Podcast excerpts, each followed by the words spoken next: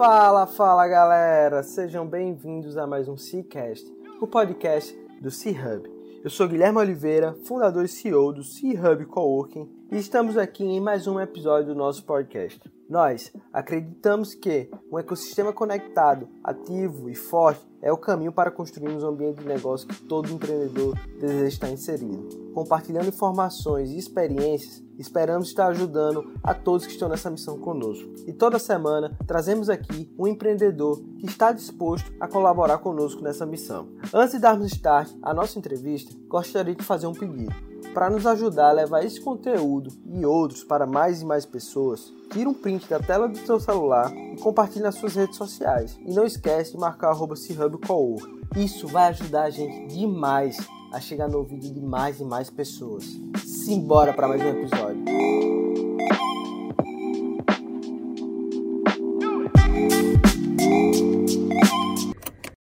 Sim, sejam bem-vindos a mais um Cicast, o podcast do empreendedor raiz. Aqui eu, Guilherme Oliveira, seu host. É, galera, em mais um episódio aqui do nosso querido Cicast, com mais uma pessoa fantástica. A gente traz aqui o Samuel Gondim, um cara que foi raptado por uma potiguar. Já posso dizer aqui que ele é genuinamente potiguar e hoje a gente vai ter muita coisa boa para falar. E aí, Samuel, tudo bem? Fala, Gui. E aí, cara, tudo beleza? Muito obrigado pelo convite, viu? Realmente sou potiguar de coração. Acho que ninguém me tira desse estado mais. Eu amo aqui, vejo muita oportunidade de empreender. Sou muito grato por ter vindo para cá, por ter visto as coisas aqui, por ter me formado aqui em engenheiro de produção.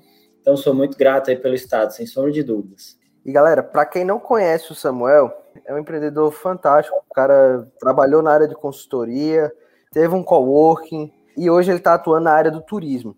E assim, Natal é uma cidade turística a gente já trouxe muito empreendedor bom aqui para o Cicast. O Leandro, o Marcos. Então, você que é interessado nessa área do turismo, dá uma checada nesses episódios que também foram papos muito bons. Samuel, antes da gente falar de Carpedim, né, que foi a empresa que você fundou, eu queria que você trouxesse para a gente um pouquinho de quem é você, da tua jornada profissional.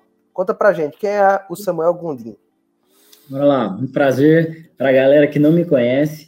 Eu sou goiano, mas eu moro aqui no estado há 20 anos e vim para cá e eu acho que foi o, uma das melhores coisas da minha vida, porque eu vi um povo que gosta de estudar, uma galera que gosta de trabalhar. Então, foi aqui, por exemplo, que eu descobri é, a importância de se pensar num curso diferente, numa faculdade boa, e assim entrei em engenharia de produção. E aí começou a minha carreira, eu diria, minha carreira profissional começou dentro da faculdade, porque eu lá dentro da faculdade comecei fundando a Produtiva Júnior, né, dentro do curso de engenharia de produção, uma empresa júnior hoje, com 11 anos aí ajudando empreendedores, formando empreendedores e deixando esses excelentes profissionais no mercado local.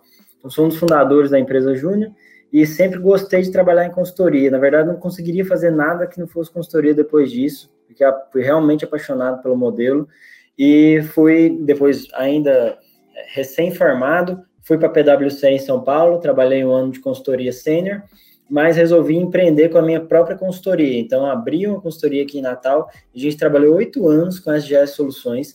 É uma consultoria, foi uma consultoria voltada para formatação de franquias, uma consultoria voltada para melhoria de processo, uma consultoria voltada para gestão e performance, e ajudou muitas empresas potiguares, me abriu muita porta, me fez conhecer muita gente aqui, e muita gente passou pela, pela SGS também, muita gente boa.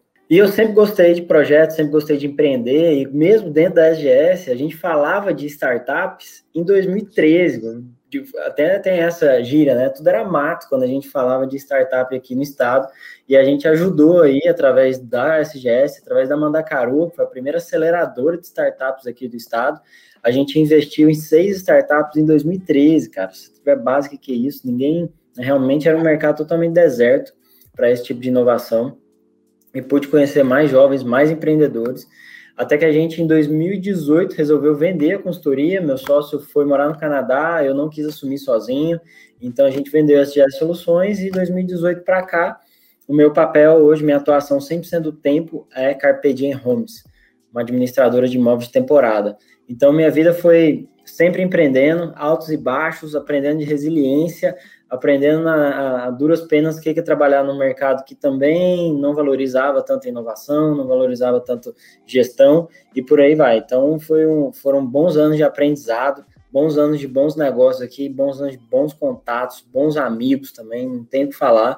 Foi um tempo muito bom aqui, sem dúvida. Legal, cara. E assim, é interessante que você trouxe a Mandacaru, né, que foi um dos primeiros aceleradores em 2013. Assim, o ecossistema da gente estava nascendo e a gente já tinha gente boa ali, né? E, e para a gente ver, né, não é trivial. Ecossistemas de inovação, eles não nascem assim do nada. Tem muito trabalho por trás. E com certeza você pode aí contar várias pessoas que trabalharam nessa jornada. E, e é bom, né, a gente olhar para trás e ver que a gente amadureceu. Tem muita coisa boa que surgiu, a Carpedinho é uma delas. E eu queria que você contasse como é que surgiu essa empresa, o, o, você, onde vocês estão, estão atuando, e traz também um panorama de tamanho da Carpedinho para o pessoal. Não, vamos lá. A, quando meu sócio resolveu ir para o Canadá, eu falei, vou montar uma consultoria de homem só, vou ficar fazendo meu projeto, um, dois, três projetos por, por, por vez, e beleza, tudo certo, tudo show, continuo fazendo o que eu gosto. E o primeiro projeto, na verdade, da minha nova consultoria, que seria eu sozinho, uma pessoa me ligou, quem é hoje meu sócio, e falou, Samuel, eu tenho uma ideia de negócio aqui que eu queria discutir com você. Então a gente marcou um call, o cara estava fora do Brasil, né? E a gente fez uma conversa boa e eu descobri esse modelo de negócio através desse meu sócio. Então, o que, que é a Carpe É uma administradora de imóveis temporada. E esse modelo de negócio, ele é a disrupção da disrupção. Então, o que, que eu quero dizer com isso? Ele só existe porque o Airbnb existiu antes. Ou seja, é, é, é inovação ao quadrado, porque você precisou que alguém viesse para abrir um novo mercado. Então, o Airbnb abriu o mercado de aluguel temporada. E nós somos administradores de quem coloca os imóveis no Airbnb. Entendeu? Então, você tem uma casa de praia, mas você tem suas atividades, todos os seus negócios. Você não vai dar conta de administrar sua casa de praia responder todas as perguntas no Airbnb, fazer manutenção, fazer check-in, fazer check-out do hóspede, fazer limpeza. Então era necessário que alguém fosse cuidar dessas rotinas. E como é que começou? Então, meu sócio falou: Cara, eu tô aqui nos Estados Unidos e eu tô vendo o condomínio aqui tá todo organizado. Chega um carrinho, desce duas moças para fazer a limpeza. Logo depois elas entram, param na casa da frente e chega o táxi e desce quatro turistas. Logo depois chega um cara trazendo uma churrasqueira. E depois serviços e tal um ecossistema rodando perfeitamente. E aí ele foi entender que dentro desse condomínio existia uma administradora que cuidava das locações, que cuidava das reservas e etc. Então, que outro mercado no, no, no mundo tem turismo? Que outro mercado no mundo tem sazonalidade baixa? Ué, Nordeste brasileiro. Então, vamos olhar esse modelo de negócio e vamos ver se ele dá certo no Brasil? A gente olhou, deu. Então vamos tropicalizar, porque ele não podia vir do jeito que ele estava modelado lá nos Estados Unidos. Porque lá nos Estados Unidos cobravam fixo mais variável, e a gente aqui só cobra variável. Lá nos Estados Unidos cobravam para o próprio proprietário utilizar sua própria casa. Então, uma coisa que não fazia sentido aqui no Brasil. Então, a gente tropicalizou. Eu vi o modelo europeu, fui bater em Lisboa, conversei com empresas de lá, fui muito bem recebido, trocamos tecnologia, o modelo europeu também, ipsis litris, aqui no Brasil não daria certo. A gente tropicalizou o modelo e criou a Carpe Diem Homes, que é puramente uma administradora voltada para imóveis de turismo e que é localizada no Nordeste brasileiro. Então a gente sabe que a galera usa as casas, a gente sabe que o pessoal veraneia, a gente sabe que o pessoal tem um caseiro, então tem todas as suas vertentes aí do negócio. Então é um negócio até difícil de explicar, porque sou imobiliária? Não. Sou agência de turismo? Não. Então, o que, que eu sou? Sou um administrador de imóvel temporada, ué. Então é um negócio que não é, não é, não tem nem o KINAI para você ter base. Então é difícil você se, se, ser regulamentado, inclusive. Eu tenho que ter Cresce ao mesmo tempo tenho que ter cadastro, porque se alguém falar alguma coisa, eu tenho Cresce. Se outro lado falar alguma coisa, eu tenho cadastro, porque não, não, se, não existe uma regulamentação ainda para o mercado tão novo. Mas isso gera oportunidades também, né? Você. Agora também, um, um detalhe importante nisso é, quando você vai fazer uma campanha de marketing, você tem que considerar o nível de consciência do seu cliente sobre a solução. E é, o nível de consciência sobre a solução do cara que tem um problema com gestão da casa de praia dele é zero. Ele acha que a solução dele é vender a casa, alugar por ano ou contratar um caseiro. E, e a gente vem com uma solução nova, deixe na Carpedinha Homes, que você vai rentabilizar seu imóvel, você pode usar seu imóvel quando você quiser e você não precisa ter um caseiro. Então, só que até o cara não sabe digitar no Google, o cara não sabe eu tenho um problema, é, solução para alocação de casa temporada. Não existe a chave, o termo. Então a gente tem que se desdobrar no marketing aqui. A gente viu que a agência não conseguia nos atender, a gente teve que internalizar o marketing, porque a gente tem que ser dinâmico, tem que testar palavras-chave mais rápido, tem que fazer mais teste ABs, tem que fazer mais campanhas, tem que mudar tudo toda hora, para a gente tentar encontrar o público certo, fazer campanhas diferentes, fazer campanhas inovadoras. Então, a gente internalizou o marketing. Então, bem, a gente começou em 2018, a primeira reserva nossa foi em 7 de setembro de 2018. Eu lembro que a empresa no começo não tinha ninguém, comecei a parametrizar o sistema, escolhi o nome, fiz a marca, é, comecei a fazer o site, ok, só tinha eu. Primeira reserva chegou, meu amigo, eu lembro no dia que essa primeira reserva chegou, eu estava em casa com a minha esposa, computador ligado, porque podia chegar a qualquer hora. Plum, reserva. Nossa, então funcionou. O negócio tá, vai dar certo. Chegou uma reserva e uma propriedade. Então, bora ver. A reserva, vi quem era o cara, confirmei a reserva. E num determinado dia fui lá receber esse hóspede. Cheguei mais cedo, revisei o apartamento. Então, ok. E daí para lá o negócio começou. Uma, duas, três, quatro, cinco reservas foi andando. E, e a gente, assim, foi aprendendo mais e construindo esse avião com, em pleno voo, né? Assim que a gente fala. E até hoje aí são agora são 230 imóveis sob gestão em seis estados diferentes: Ceará, Rio Grande do Norte, Paraíba, Pernambuco, Minas Gerais, Rio e na Flórida, nos Estados Unidos. Então a gente conseguiu criar uma solução escalável também. A gente pode plugar imóvel em qualquer lugar do Brasil agora e a gente oferece a nossa parte online. E se for numa cidade que a gente atende com a parte offline, a gente atende então com a solução completa. Eu, eu imagino que seja um desafio gigante ter que educar o cliente. E um outro ponto é assim: vocês vendem para o dono da propriedade ou vocês têm uma preocupação também de fazer anúncio para poder alugar o, o, imóvel dele? Como é que vocês veem isso internamente? Eu tenho esses dois clientes. O proprietário é meu cliente principal que me dá o estoque. Então eu tenho que convencer o proprietário a deixar o imóvel dele comigo. Ele assina um contrato e eu vou administrar. Depois eu pego esse imóvel e cadastro na Carpedi. E a Carpedi joga pelos algoritmos e pelas APIs, a gente joga no Airbnb, Booking, Hotels.com, Decolar, Submarino, OLX. Então eu sou um gestor de canais, eu sou um centralizador. Uma vez que o imóvel está com a gente, a gente distribui ele em mais de 200 portais ao redor do mundo inteiro e nosso call center aqui cuida de confirmar a reserva, fazer o pagamento, realizar cobrança, na verdade, via cartão de crédito, via transferência, via boleto, mandar as autorizações de acesso para as portarias ou, que é o mais custoso para a gente, mas que a gente faz com muito maestria já, é e receber o hóspede. Então, não sei se você já viu na cidade aí o carpé móvel rodando, é um, um mobzinho todo adesivado, e esse carrinho vai lá com o nosso time, entrega a chave, uh, tudo bem, bem-vindo, esse aqui é o apartamento que você vai ficar, tem aqui um quarto aqui, um quarto ali, tudo mais, ali tem um restaurante, ali tem uma padaria, tô indo, qualquer coisa pode ligar no nosso call center. Então, essa parte offline existe.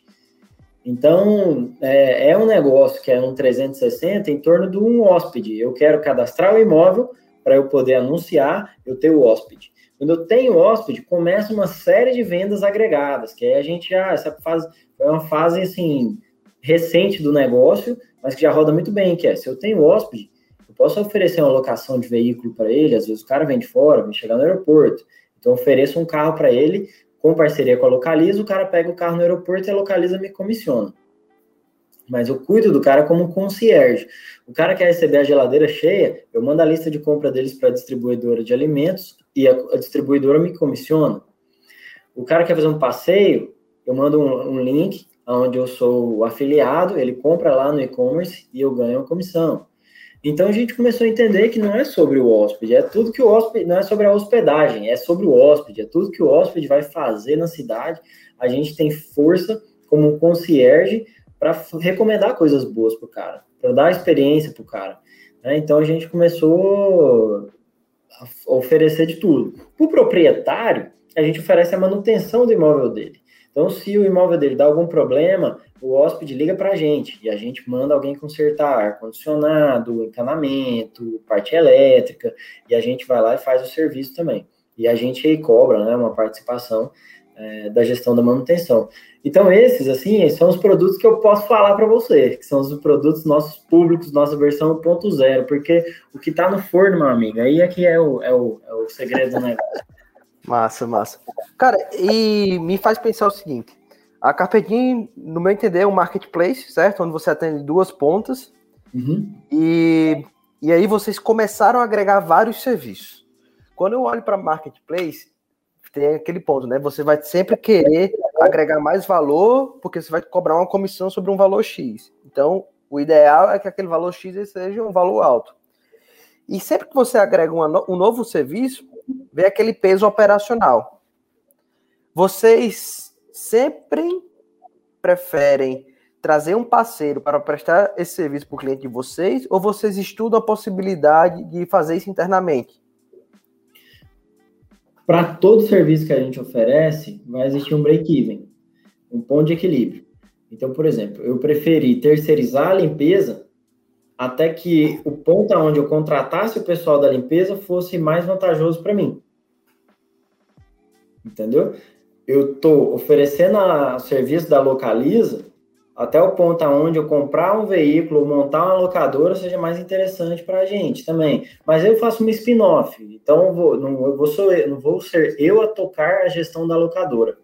Tá? Então a gente tem que investir em alguém, alguém que seja um parceiro, e eu vou oferecer só o serviço dessa locadora, eu vou ter uma comissão maior, por exemplo, mas chega uma hora só que tenho um ponto de equilíbrio para eu virar a chavinha. É, mas assim, passeios, não dá para ter uma empresa de passeios também, senão é perder muito o foco, né? Mas a gente tem aprendido muita coisa com parceiros, com afiliados, é uma, uma coisa interessante. Mas para alguns negócios, está no pipeline internalizar, para outros negócios, está no pipeline melhorar o relacionamento com os nossos fornecedores, a ponto da gente melhorar as nossas comissões e tudo mais. Hoje são 20 mil hóspedes, ano passado, na verdade, foram 20 mil hóspedes vindo para o Estado, sobre a nossa gestão. Então, garanto você que se eu falar assim, poxa, vai no restaurante X, que é bom, e que você tem um cupom da Carpe Diem. Então, cara vai lá, vai tomar o Carpe Drink lá no restaurante Cortesias, você chega lá e pede o Carpe Drink, o Carpe Drink é cortesia para qualquer hóspede. Então a gente consegue direcionar o volume de pessoas para um determinado lugar. E a gente está tentando até entender como ter receita com essa massa, entendeu? Então aqui dentro a gente tem um time de que eu chamo de time de growth, é um time de produto. São três colaboradores nossos, engenheiros de produção, que a gente não envolve eles na operação. Eles, no máximo, fazem consultorias internas para melhoria da nossa operação, mapeamento de processos, eficiência e tudo mais. Mas é um time especializado em pensar produto, fazer MVP, fazer produto de tudo.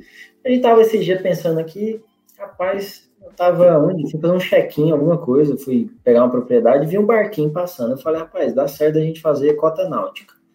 Vamos, vamos comprar uma lancha. Vamos comprar, não, vamos montar um modelo aonde a gente pega uma lancha, fatia em oito cotas e a gente vende as cotas em separado. A gente administra a lancha, porque a gente já tem know-how de administração de bens, né? E depois a gente faz a locação da lancha. E assim a gente fez, o MVP em uma semana, estava todo o material, a lancha já estava escolhida, o, nome, o valor da cota e tal. Mas isso é um pouco do que a gente entende que é preciso das empresas parar um pouquinho e valorizar o que não é o core business dela, porque senão falar, bem, se eu não valorizasse isso, ou conversasse com pessoas que não valorizassem, eu falar assim, Samuel tá doido, porque ao invés de ele colocar mais três vendedores no call center dele, ou três pessoas para captar imóvel, ele coloca três pessoas dentro do escritório que não envolvem no core business. É o meu setor de pesquisa e desenvolvimento, ninguém mexe, entendeu? É daqui que a gente inova. É assim com esse setor de growth que a gente se diferencia. É caro? É caro. É, são três pessoas a mais para gerenciar? São. Mas é o que faz a gente se diferenciar no mercado também, entendeu? Então, as empresas, a dica aí para os empresários, a dica para a galera da inovação é, poxa, tem que ter alguém olhando com zoom out, tem que ter alguém olhando fora da caixa, do que só o mainstream de fazer o mesmo, de seguir a rotina, sabe? E, e assim vai. Então, a turma que vai, essa turma implementa novos processos, a turma implementa novos produtos e tal. E isso eu acho que é um dos diferenciais aqui do nosso negócio, é sempre estar tá lançando uma coisa nova, sempre estar tá inovando, tá pensando é, em como agregar receita adicional, como fazer parcerias e por aí vai. Então tem esse valor aí, esse time específico. Cara, isso é muito importante, cara. E, e assim, você conseguiu montar com engenheiros de produção, não foi isso? Eu já falei com vários empreendedores e eles dizem, cara, onde é que eu acho esse profissional de growth? Eu, eu acredito que isso seja um desafio. Como é que foi essa jornada de montar esse time, Samuel? A gente está trabalhando com engenharia de produção nesse time de growth. A gente usou também a solução da V4 lá de growth, fizeram os cursos, soltaram alguns treinamentos. Então, peguei parte do time, coloquei eles no, no treinamento, fizeram treinamento de growth. E aqui dentro a gente está sempre compartilhando, está se, tá se auto-formando. Então, agora, por exemplo, recentemente, na verdade, fui entender a importância dos POs, dos Product Owners, e dos PMs, dos Product Managers, dentro de equipes. Então, a gente já está entendendo, poxa, vamos ter um produto, a gente, se a gente tem uma linha de receita, isso é um produto, tem que ter um PO ou um PM. E aí, vamos, vamos dar recursos, fazer teste AB para ver se esse produto vai ou o produto não vai. Então, que é um, porque muitas vezes na inovação a gente não, a gente não entende as nossas linhas de serviço, então isso é importante parar e pensar, poxa, o que, que é, minha, o que, que é a fonte de receita? Fonte de receita da minha empresa são esses seis principais, principais produtos. O serviço. Qual a relevância de cada um? Ah, um tem 95% e os outros 5 tem 1%. Então, é porque está faltando dono no produto, né? Está faltando alguém que possa pegar o produto e e melhorar, e levar, e ter estratégia em cima dele. E aí, esse time de growth é exatamente que é, é esse time que pega esses produtos e alavanca. Então, a gente aposta e, e gosta bastante. Agora, é, o, sem esquecer da fonte da geração de receita principal, né? A galera que atende, a gente conversa muito bem, a gente implementa soluções aqui de gestão da eficiência, a gente implementa soluções onde uma das ferramentas mais legais que a gente implementou recentemente chama Culture Rocks. É uma solução só de gestão da cultura organizacional e os nossos indicadores, chamados OKRs. Então, o que, que a gente faz no Culture Rocks? Hoje é sexta-feira, né? A gente está gravando esse podcast. Hoje, todo mundo da empresa respondeu como é que eles se sentiram na semana de trabalho. Cara, caríssima ferramenta, caríssima. Mas ela pergunta como é que o cara se sentiu na, na semana de trabalho. Na segunda-feira, a ferramenta vai perguntar quais os planos do cara daquela semana de trabalho, quais são as três prioridades daquela semana de trabalho. A ferramenta também vai mostrar para o cara como é que ele está nas metas dele e vai perguntar para ele se ele tem alguma meta a adicionar. A ferramenta vai informar para ele qual que é o, o plano de desenvolvimento individual daquele cara para aquela semana que, que ele tem que estudar, o que, que ele tem e o que, que ele estudou na semana passada. Enfim, são coisas de gestão de pessoas que eu, sim, valorizo demais, demais, demais, sabe? Ver como é que a galera tá se sentindo, ver o que a gente pode fazer para melhorar. Hoje a gente implementou, essa semana, besteirinha, a gente implementou um link chama caixinha.carpedienhomes.com.br. Sabe aquela caixinha de sugestão? A galera entra online lá, caixinha.carpedinhomes.com.br e faz uma sugestão, uma ideia da galera. Por que isso? Porque eu perdi o sono três horas da manhã todo dia pensando no negócio e não tinha onde anotar, né? Então eu anotava no celular. Aí eu pensei, pô, será que mais gente tem ideia e não, e não anota e depois esquece? Então, criei o caixinha. Cara, sete ideias geniais para o negócio em dois dias entendeu? E eu, por quê? Porque, poxa, eu tenho 30 pessoas na empresa hoje. Tem melhor do que eu ter, do que essa autoconsultoria interna e, esse, e esses 30 gênios que entendem o negócio pensando e sugerindo? Não, eu só não tinha um canal onde eu pegava a ideia da galera. Agora a gente pega e bonifica. a galera também. Então, é, são coisas assim que, você vê, a gente pode falar pouquíssimo do negócio e falar tudo de ferramenta que ajudou o negócio. Porque são coisas que a gente é vidrado, cara. Vidrado. Cara, é uma coisa muito massa.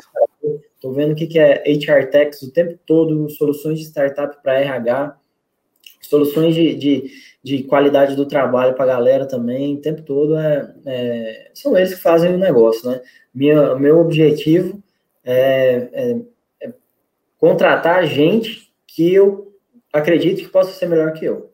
E formar essas pessoas para serem melhor que eu e poder ter gente que, sim, muita gente boa, traindo gente boa, ser a melhor empresa, empresa do Estado para se trabalhar, é, ter a melhor vaga de estágio do Estado também, ter a melhor vaga de trabalho, assim, com relação ao ambiente de trabalho. Isso é um, é um, é um, é um desafio grande, grande, porque a empresa roda no zero. Roda no zero. O que, que é isso? A gente reinveste no marketing 100% do, do que sobrar. A gente reinveste nas pessoas, reinveste no marketing. É uma empresa em fase de expansão. Então, aqui, eu, como sou um dos sócios, sou cobrado se eu der lucro. É o inverso da mindset no mercado normal. Se eu tiver dado lucro, eu investi errado a verba, investi pouco, devia ter investido mais, não controlei melhor as receitas, eu, eu os gastos, então a gente está nessa fase, é uma fase doida, é o inverso do, da gestão tradicional, é, é loucura. Cara, mas muito interessante, assim, essa preocupação que você tem em cuidar das pessoas da equipe é extremamente importante. E assim, o foco do CEO não é estar tá ali resolvendo bronco operacional. E sim estar tá trabalhando a equipe para elas estarem desempenhando o papel delas da melhor forma possível. E estar tá trazendo os melhores talentos.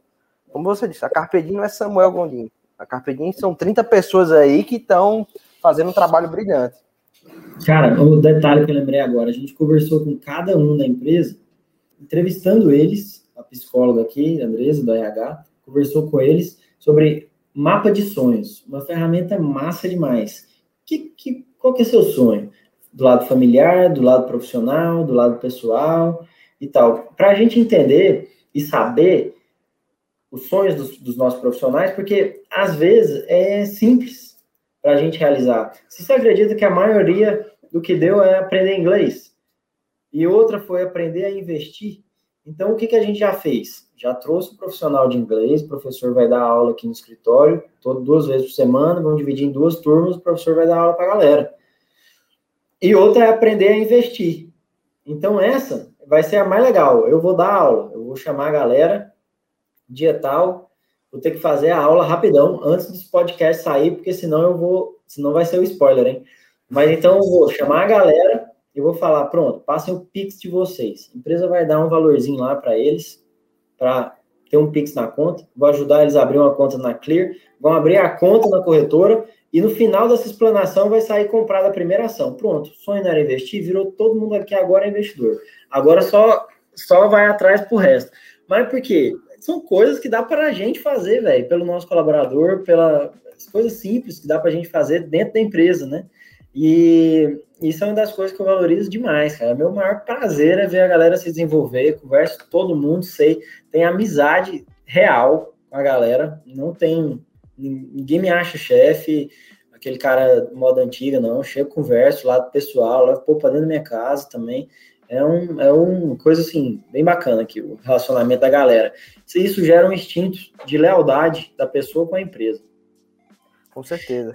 Então, galera dá um sangue, galera pensa no negócio, a galera se envolve bastante, assim, sabe?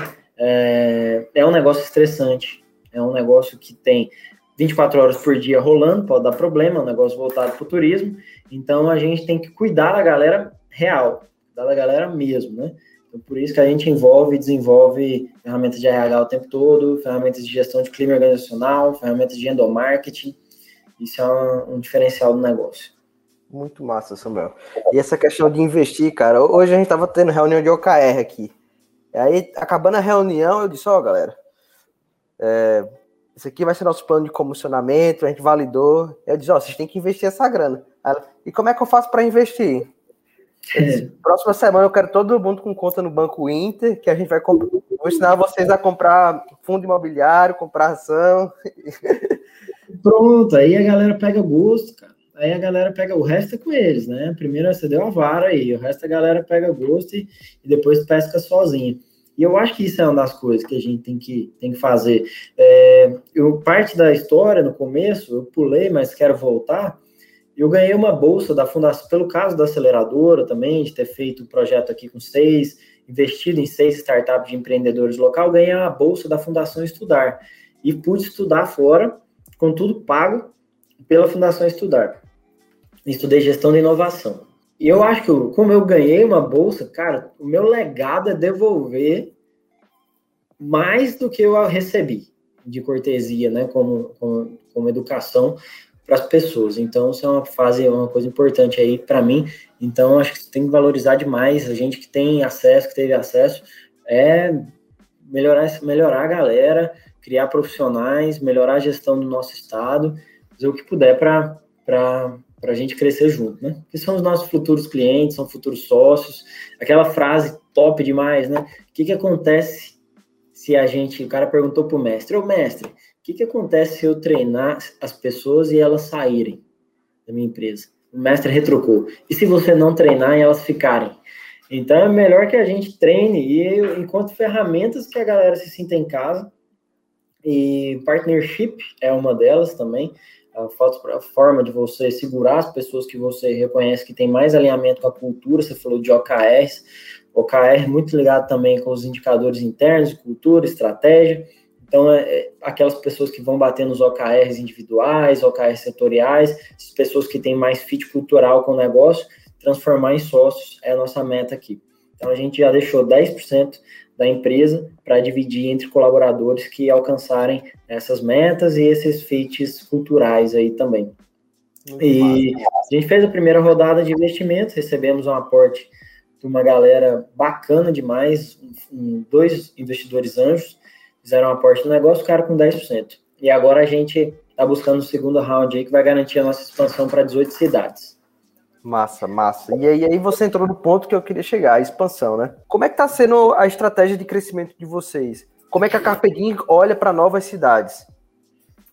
Não, o mercado brasileiro de aluguel temporada é um mercado de 250 mil propriedades hoje, certo? E como é que estão distribuídas essas propriedades? Muito no litoral norte de São Paulo, litoral do, do Rio de Janeiro, é, muito no Nordeste, mas eu tenho que somar o Nordeste inteiro para dar o litoral de São Paulo, acredite se quiser. Então, é uma coisa muito, muito forte para lá, então a gente não tem como ficar de fora. Então, a gente já tem planejado para esse ano Maceió, Aracaju, Porto Seguro, para depois a gente entrar no litoral norte de São Paulo e, e, e Rio, tá? Então, esse é o nosso próximo passo. E o próximo passo vai ser dado de qualquer forma, com investidores ou sem investidores. Vai depender só, isso só vai dizer para a gente a velocidade com que a gente vai fazer isso. Ou a gente vai fazer com capital próprio, autofinanciamento, mais devagarzinho, ou a gente vai com investidores acelerar o nosso processo. Eu me sinto hoje aqui na Carpedim com um negócio azeitado, como o negócio está redondo, e uma Ferrari tendo que andar 120 por hora só. Se eu botar gasolina no tanque, meu amigo, aí pode acelerar que o negócio para não. Tô ansioso para ver isso aí, viu, meu amigo? E assim, eu acompanho, né? Eu acompanho vocês faz um tempinho. E é, vi que vocês começaram com duas cidades, agora vocês já estão mais de seis, não é isso? Seis estados, né? Seis Cidade, estados. Né? Putz, cara, muito legal. E uma empresa potiguar, né? Então, uma das coisas que eu valorizo aqui é o empreendedorismo local. Então, a gente está de portas abertas para receber qualquer pessoa aqui do estado, qualquer empreendedor aqui do estado que queira passar uma tarde aqui com a gente, que queira visitar, ver as empresas que a gente tem aqui no grupo, ficar um pouquinho com a, com a Carpedi, entender o processo. Não é só a Carpedi no nosso grupo, existem. Eu sou um cara que fica 100%, sou o cara que fica 100% à frente da Carpedi, mas existem outras empresas aqui no grupo e a gente tem o maior prazer em fazer benchmarking, receber outros empreendedores, mostrar nossas ferramentas. Do que eu tiver falado aqui, Culture Rocks, Pipefy, é, qualquer outra ferramenta que a galera quiser, quem estiver vendo, mandar um WhatsApp. Meu telefone tá aí, 84994246291. Só ligar, agendar e vai vir aqui e a gente vai trocar ideia. Portas abertas, cara. Isso é, o, isso é o que eu falei lá do meu modo de pensar sobre compartilhar a educação, compartilhar a visão, compartilhar a gestão. Tamo junto. Show de bola. Samuel, antes da gente entrar no momento filosófico do Cicast, eu queria encerrar essa parte mais de conteúdo falando sobre KPIs. Quais são os KPIs hoje que vocês mais analisam aí na, na, na Carpedim? Quem quer expandir tem que olhar muito um, um, Bem, primeiro, voltando um pouco, a, gente valoriza demais a gestão à vista. Não adiantaria eu ter os meus KPIs fechados dentro do meu computador. Então, aqui na, na, no escritório, não sei se dá para ver, aqui tem uma tela, ali do lado tem outra, outra, então são umas quatro telas aqui, onde a gente coloca todos os indicadores. Chegar a ver faturamento, diárias vendidas, diária por região, venda por vendedor, tá tudo público, certo? Mas agora, alguns KPIs são mais estratégicos no negócio. Então, o CAC, o que é o custo de aquisição do cliente. Quanto que eu invisto em marketing para que eu tenha um novo imóvel na base? O meu LTV, quanto que cada imóvel na base me dá de faturamento ao longo da vida dele aqui dentro da empresa? Aí outros são menores, menorzinhos. O tempo de funil, quantos imóveis eu coloco por mês, então, assim, a gente entende demais a importância de dados aqui, e não é à toa que a gente até tem assessorias, né? Um abraço aí para os meninos da Bianalytics, que toca aqui para a gente a parte do BI, e que tratam os nossos dados, que são um volume de dados gigantescos, mas a gente tem uma turma que, através de robôs, consegue filtrar os indicadores principais que a gente precisa, né? Então, bem, se for olhar indicadores financeiros, meus Unit Economics, óbvio, a gente vai olhar aí o, o CAC, vai olhar o LVT, nosso EBITDA mensal, que como eu falei, é obrigatório é zerar e gastar bastante para expansão. E, e, dentro do marketing também olhar o CPC, que é o nosso custo por clique, quanto é que tá, a campanha tá azeitada, não, troca a campanha, faz teste AB e tal. Isso tudo, tudo interno, cara, interno. A gente tem a galera aqui dentro que olha isso, olha os nossos indicadores. Aí, obviamente, se eu sou a empresa do meu lado operacional, eu tenho que ver ocupação, eu tenho que ver ticket médio por imóvel, tenho que ver ticket médio por praça. Então, é um jogo de dados mesmo, é, é sobre dados, é sobre ter dados e tomar decisão com base nesses dados aí.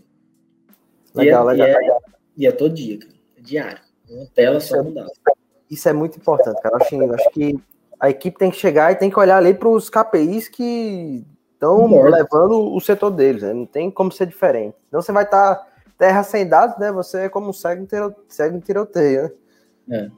É, dá para tomar é. decisão. O próprio Culture Rocks ajuda demais isso, porque alguns, da, alguns é, KPIs, né? Eles são mensais, são bimestrais, e são metas que a gente tem que conversar com a pessoa e pegar que, como é que ela foi naquele, naquela, naquele momento e tal.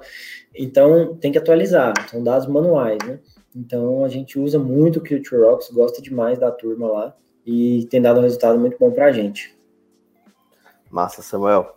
Mestre, vamos entrar agora no nosso momento filosófico, certo? Você é um cara de boas frases, espero que você esteja preparado. Eu sempre me divirto aqui. Vamos lá? Bora. Vão ser perguntas com respostas rápidas, certo? Tá bom. Samuel Gondim, você possui algum ritual? Se sim, qual? Cara, esporte. Acordar cedo e correr, fazer um exercício, nadar, correr ou pedalar. Felizmente, recentemente não tenho conseguido, mas assim, é uma coisa que muda minha vida mesmo e deixa minha mente mais, mais pronta para o dia. E, então, atividade matinal, corridinha, pelo menos 5 km, 30 minutos todo dia de manhã, faz toda a diferença no meu dia. E eu sei o quanto faz. E recomendo a todos. Qual o desafio da sua jornada empreendedora você guarda com mais carinho? Ah, não dá para não falar de quantas pessoas não passaram pela SGS, né? Pela consultoria empresarial que a gente teve, que chegou aí ser a, a maior consultoria aqui do estado. A gente tinha 27 pessoas, mas passaram pela empresa pelo menos 150 pessoas, assim, que hoje eu acompanho essa galera pelo LinkedIn, cara, estão voando. Então, um carinho que eu tenho com cada um que passou lá, com a nossa consultoria, com a nossa empresa. Galera tá em banco, galera tá em, em em montadora, galera tá, tá muito fora do Brasil também, galera bacana. Então, carinho grande aí pela, pela turma da gestão da SGS. Massa demais. Que intelectual empreendedor você gostaria de tomar um café com bolachas? Guilherme Benchimol. E se você pudesse mandar uma mensagem no ouvido de milhares e milhares de pessoas, que mensagem você passaria? Resiliência. Hoje eu acho que a palavra-chave é resiliência, tá? Principalmente para milhares e milhares de pessoas mesmo, que é a galera que está passando essa fase de pandemia, um ano de pandemia. É resiliência. É, é saber que é difícil, ter consciência que é difícil, mas saber que vai passar e saber que a gente tem que, que fazer um pouco a mais, tem que dormir mais tarde, tem que acordar mais cedo, tem que se virar nos 30 para a gente conseguir é, escapar dessa, né? E com inteligência também, porque, óbvio, a crise chega e pegou pesado, então é agir rápido também, vai doer, vai, vai ser, assim, emocionalmente fragilizante o fato de você ter, eventualmente, ter que mandar alguém embora e ver o pessoal passando dificuldade e tal, mas eu acho que ser resiliente nessa hora é o que, é o que vai ter que salvar a gente, né? a gente ter essa condição aí de levar porrada e se segurar, porque vai passar. Pessoal, esse aqui foi Samuel Gondim um potiguar já aqui, um baita empreendedor. E muito obrigado, meu amigo, por ter batido esse papo com a gente. agradeço de coração. Cara, estou à disposição, como eu falei, não precisa nem, nem repetir. Portas aqui abertas, nosso escritório fica aqui no Manhattan, aqui no, no bairro do Tirol. E eu estou sempre por aqui. É só marcar um cafezinho, me chamar aí no número que eu já passei e, e marcar esse papo. Estou à disposição.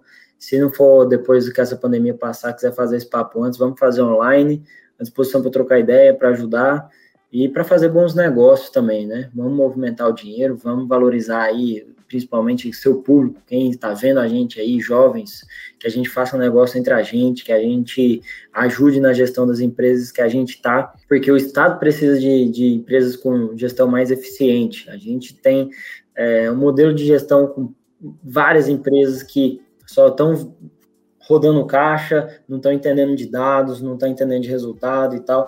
Então, isso aí também é extremamente importante e existem uma série de soluções hoje de tecnologia, própria empresa júnior, produtiva, uma solução aqui do Estado, boa, em um custo extremamente interessante para levar gestão de qualidade para as empresas aqui. Então, valorizar isso também e acreditar nessas soluções aí e melhorar a gestão daqui. Eu estou à disposição. Show de bola. Obrigado, viu, Samuel? De coração e muito sucesso aí na Carpedinho, meu amigo. Mais um grande abraço. Espero recebê-lo aqui em breve. Pode deixar, viu? Fazer essa visita. E obrigado a você que ficou até aqui com a gente. Mais um episódio do Cicast, podcast do empreendedor Raiz. Eu te encontro na próxima terça-feira, depois do almoço, para a gente bater mais um papo. Valeu, galera, e até a próxima. Este foi mais um episódio do Cicast e fico muito feliz por você ter ficado com a gente até aqui. E vou fazer aquele pedido novamente. Se esse conteúdo fez sentido para você, compartilha nas redes sociais, tirando um print da tela do teu celular e não esquece de marcar o Coworking. Como eu disse no início, isso vai ajudar a gente de uma forma gigante a levar esse conteúdo para mais e mais pessoas. Valeu, galera. Até a próxima semana.